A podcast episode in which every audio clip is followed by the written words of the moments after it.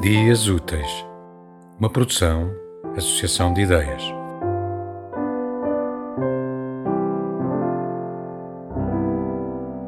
O brado do clarim.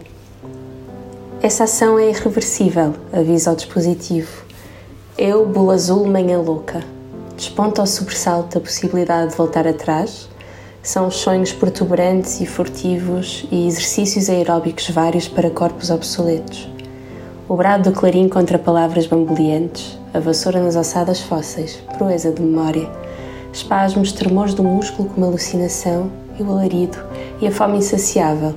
Se porventura fosse o flanco exposto enlaçado na mala de porão, detonadores de bombas cantando, força propulsora, trepar um menir, ouvir chiu, o lago a congelar, a criança e o cão a ão, um instinto irreprimível de quebrar o gelo dançar à volta da órbita, dar a mão quente a um moribundo, temerário corpo sepulcral, olhos inebriantes dilacerantes.